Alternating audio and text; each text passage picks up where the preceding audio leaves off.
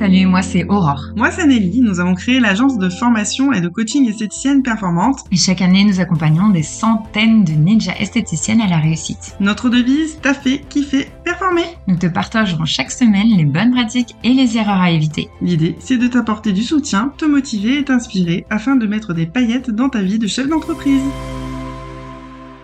Bonjour et bienvenue dans cet épisode du podcast Esthéticienne Performante. Aujourd'hui, on va voir comment s'assurer d'avoir le maximum de résultats avec vos clientes en minceur. Alors, avant de démarrer, si ce n'est pas encore le cas pour toi, abonne-toi sans tarder à ce podcast pour recevoir chaque semaine des tonnes de conseils, d'idées et ta dose d'énergie et de bonne humeur. La première chose qui nous obsède, une fois qu'on a vendu une cure minceur à une cliente, lui faire obtenir des résultats. Alors, quels sont les facteurs qui vont te permettre de remplir le contrat haut la main? Ce que je remarque, c'est que les marques de technologie et de produits sont très fortes pour nous donner envie d'investir dans leurs dernières nouveautés, derniers cris. Pourtant, en termes de formation, attention, souvent ils forment à une technique, mais pas à la minceur en soi. Alors le premier conseil qui me paraît le plus judicieux, c'est de se former sur les mécanismes biologiques en lien avec le sujet. En effet, il vaut mieux savoir ce que l'on fait en ce qui concerne la minceur. À minima, avoir des notions sur la peau et la formation de la cellulite, des révisions sur le système circulatoire, l'eau dans le corps, les hormones s'imposent. Deuxièmement, justement, ce qui va jouer sur la qualité de vos soins et les résultats que vous allez obtenir, ce sont les produits, les techniques manuelles ou les technologies que vous allez choisir et employer pour travailler sur vos clientes. Assurez-vous non seulement de leur efficacité en posant des questions sur les forums, comme sur le groupe Facebook et ses défis, qu'on connaît très bien, par exemple, pour demander conseil à vos consoeurs qui utilisent déjà ces marques avant toute chose, avant d'investir dans quoi que ce soit. Attention aussi de ne pas surinvestir, parce que j'en vois très très régulièrement des instituts ou des consoeurs qui sont à domicile et qui ont énormément de propositions et qui en fait ne savent même plus coordonner leurs soins. Ce qu'il faut surtout, c'est de bien gérer la synergie des techniques à employer dans chaque cas selon là ou les problématiques des clientes. En effet, parfois on croit que la prochaine nouveauté sera la solution pour apporter des résultats à toutes nos clientes, mais c'est très très rarement le cas. Très peu de techniques ou d'appareils traitent absolument toutes les problématiques en minceur. C'est pas vrai. On traite différemment, par exemple, une cellulite aqueuse et une cellulite adipeuse. Ou bien, on n'a pas forcément les mêmes besoins en termes de technique, selon si on doit traiter une cellulite naissante, toute jeune, ou si on doit traiter une cellulite de stade très avancé. C'est pourquoi il faut être en mesure de proposer un parcours personnalisé selon les cas et ne pas vendre bêtement les dix mêmes soins avec le même appareil sur des problématiques radicalement différentes. Et malheureusement, c'est souvent ce qu'on observe chez beaucoup de consoeurs esthéticiennes. Alors attention. alors justement, en parlant de synergie, je ne sais pas si tu le sais, mais en minceur, il existe quatre phases à respecter dans le parcours de soins minceur. Ce sont des phases qui, évoluent par cycle et en fonction des problématiques des, clientes, on va les utiliser dans un sens ou dans l'autre, donc c'est très technique. Mais en gros, pour parler des, des quatre phases, la première, c'est la phase d'activation qui va permettre de relancer la circulation à l'intérieur du corps de la cliente et de s'assurer de l'efficacité des soins qu'on va faire par la suite pour déstocker les graisses. Donc la deuxième phase va être la phase de déstockage graisseux. Ensuite, pour aider euh, le corps à éliminer les graisses libérées dans le système veineux et lymphatique, eh bien, il faut une phase de drainage.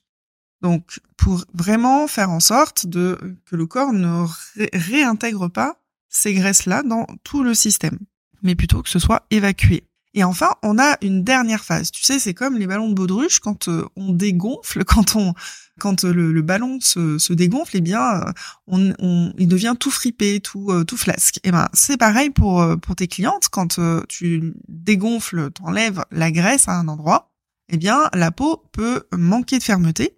Et donc là, c'est hyper important d'activer la quatrième phase, qui est une phase de raffermissement. Donc ça peut être du raffermissement cutané, d'une part, donc ça c'est hyper recommandé, mais ça peut être aussi du raffermissement musculaire qui va aider aussi le corps non seulement à se raffermir, mais également à consommer davantage d'énergie pour faire en sorte de consommer les graisses qui sont réinjectées par la libération des graisses dans la phase 2 et donc de, favoriser en fait l'élimination de ces graisses. Donc c'est assez technique effectivement. Je, me demande si je t'ai pas un petit peu perdu avec tout ça. En tout cas, si c'est le cas et que tu as envie d'en savoir plus, tu peux contacter notre équipe à équipe@esthéticienneperformante.fr et on sera un plaisir de t'orienter vers les connaissances dont tu as besoin pour apporter plus de résultats à tes clientes. C'est passionnant, n'est-ce pas? Pour celles qui adorent investiguer, trouver des solutions pour leurs clientes, la minceur, c'est vraiment un type de prestation où on ne s'ennuie jamais. Bien sûr, pour pouvoir définir correctement le bon parcours de soins adapté à chaque cliente, c'est vraiment nécessaire d'être en mesure de réaliser un bon bilan afin de poser le bon diagnostic et aussi le bon nombre de séances à proposer à ses clientes. Parce que quand on propose une cure, c'est pas automatiquement 10 soins, 20 soins, 30 soins, on sait pas. Donc ça, c'est vraiment le bilan qui va le déterminer. Et on peut avoir jusqu'à des 100 soins selon la personne et selon ses demandes. Donc pour ça, si tu débutes dans la minceur ou que tu vends moins de 5 cures minceurs par an, on a créé depuis 5 ans la formation référence minceur chez Esthéticienne Performante. Ça peut clairement t'aider à mettre en place un véritable concept minceur donc avec l'histoire des quatre phases. Donc on t'explique vraiment euh, les techniques et les appareils éventuels que tu peux mettre dans chacune de ces phases et on t'apprend aussi à réaliser un bilan simple.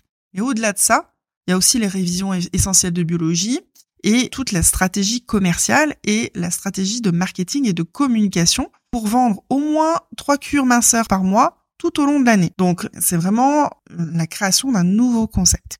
Sinon, si tu es déjà beaucoup formé sur la minceur, que tu t'es déjà beaucoup renseigné, que tu fais des formations très régulières et que tu vends déjà plus de 5 cures minceurs par an, je te conseille de te renseigner sur notre partenaire Florence Ansart, qui a des formations très avancées, techniques sur cette thématique.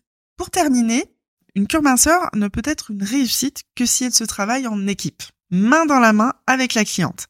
C'est un véritable pacte d'engagement mutuel à mettre en place dès le début avec elle, afin qu'elle fasse attention à son hygiène de vie, bien sûr, hein, qu'elle n'aille pas manger du gras, du sucre, etc., alors qu'elle est en pleine cure avec toi.